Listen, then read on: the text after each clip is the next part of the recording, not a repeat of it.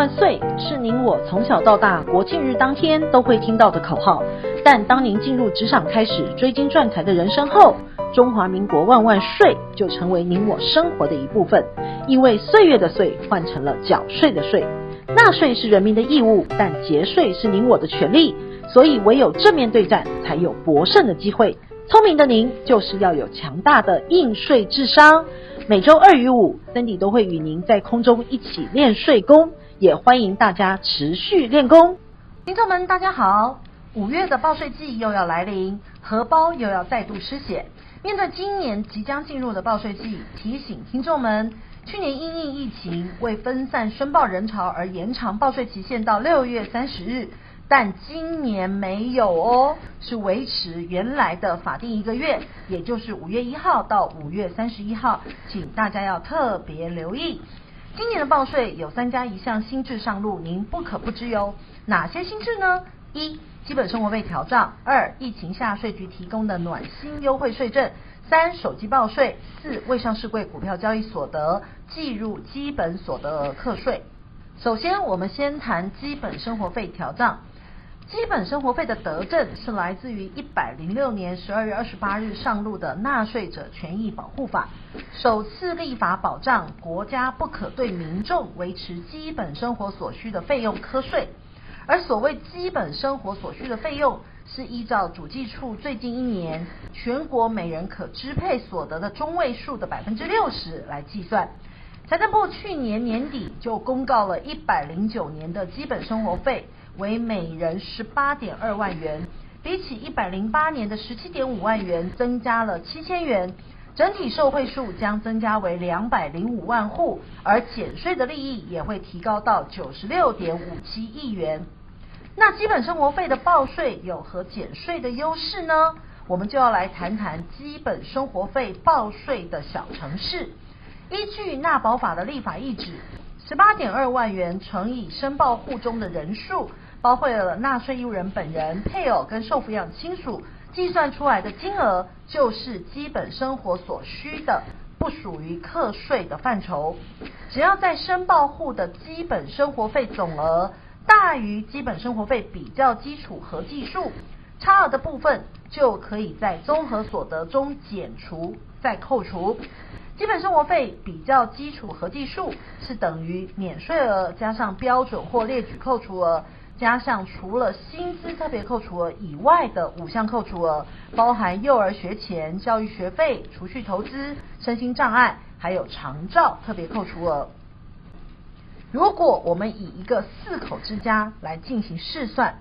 本人配偶外抚养两名就读大学的子女，先生及配偶均未满七十岁。那基本生活费的总额就是拿十八点二万乘以四个人，也就是七十二点八万元，而比较数是来自于免税额加上标准扣除额，还有五项的特别扣除额，加总是六十四点二万元，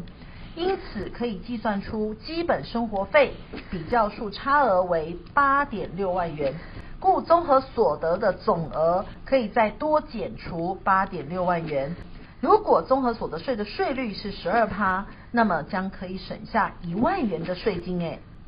第二项新制是疫情纾困减税多，去年因疫情纾困发放的津贴补助等，财政部都表示，依照纾困振兴特别条例第九条规定，国家因应疫情所发放的各种补助津贴，像是疫情初期卫福部发给加护病房的医护人员每人每日一万元的风险津贴。交通部发给旅宿业者的补助金，每人对领的振兴三倍券等，全数免课所得税。而因应疫情，医师人员属于防疫的前线，有其特殊性，所以医事人员的各项收入是用费用率得按费用标准的百分之一百一十二来计算。例如，西医师的健保收入费用标准是由每一点的零八元提高到零点九元。而挂号费的收入费用标准由百分之七十八提高到百分之八十八，药师的健保收入含药费的适用费用率由百分之九十四提高到百分之九十六，而企业受雇员工接受防疫隔离，企业仍给付薪资，可自当年度营利事业所得额中减除该薪资额的百分之两百。举例来说，企业在员工十四天居家检疫期间给予薪资两万元，今年申报营利事业所得税可列报四万元的抵扣。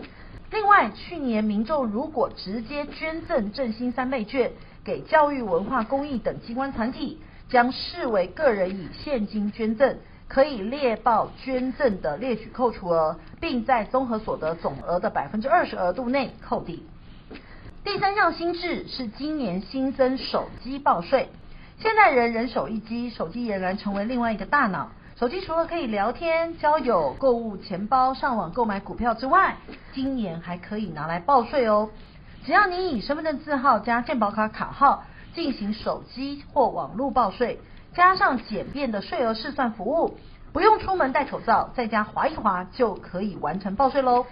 因为上面有民众的课税及所得资料，有资安考量，所以手机报税的手机是不能用别人的手机来申报，一定要是登记在本人名下的门号手机才适用手机网络报税。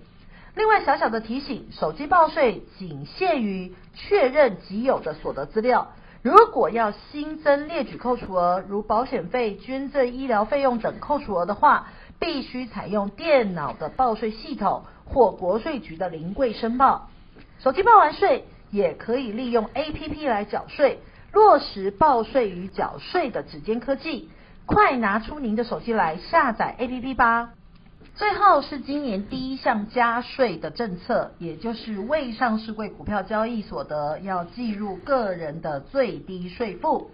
未上市贵公司常被作为财产移转的工具，也为了维护租税公平，立法院于去年底三读通过所得税额基本条例修正草案，恢复个人未上市贵股票交易所得将纳入基本所得课税，并自今年起开始施行。所以从今年开始，未上市柜股票的股份有限公司所发行的股票移转时，除了需缴纳证券交易税外，还要并入最低税负中列为课税的内容。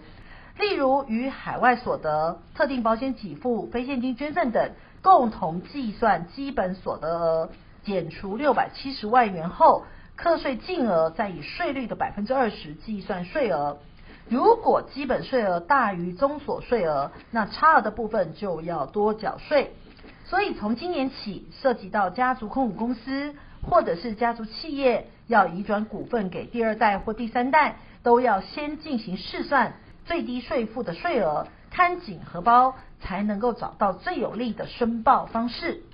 以上为您整理今年的报税新制，了解报税新制，您就要开始准备报税喽。如果您是符合退税的，请您尽早申报，这样才可以提早拿到退税的金额。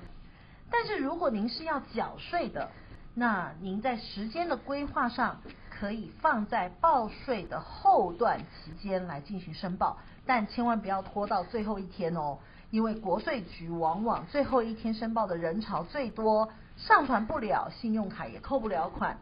另外，您缴税的时候呢，可以搭配信用卡或行动支付缴税，让我们在缴税之余，还可以赚取银行或行动业者提供的相关优惠，让你变身为省钱的高手。五月报税季，为了让听众们可以聪明节税，我们将陆续推出亲属节税、鼓励所得，还有售屋的财产交易所得省税秘籍。也为了公开报税常见的错误，还有国税局的查核，让您变身为报税达人。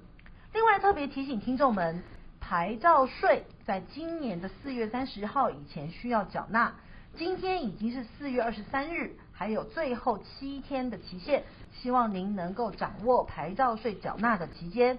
五月呢，基本上来讲是双税负担，除了综合所得税之外，还有房屋税要缴。所以，请你千万不要忘记。以上是今年的报税新知，希望帮助到您有报税的智商。综合所得税申报现在已经十分简单，大多数人都是以报税软体下一步下一步就完成了税额的计算及申报。但您要多了解您的税权，才可以帮助你自己合法掌握节税的策略。可以退税的您，记得提早申报，才可以提早退税。也请大家把握今年报税的时间，掌握您的报税的权益，以及自己的荷包的相关的节税权益。感谢您的收听，我们今天的分享到这边，接下来的四个礼拜，我们将分享更多的节税秘籍，让您报变身为综所税的申报达人。感谢收听哦，我们下周见，拜拜。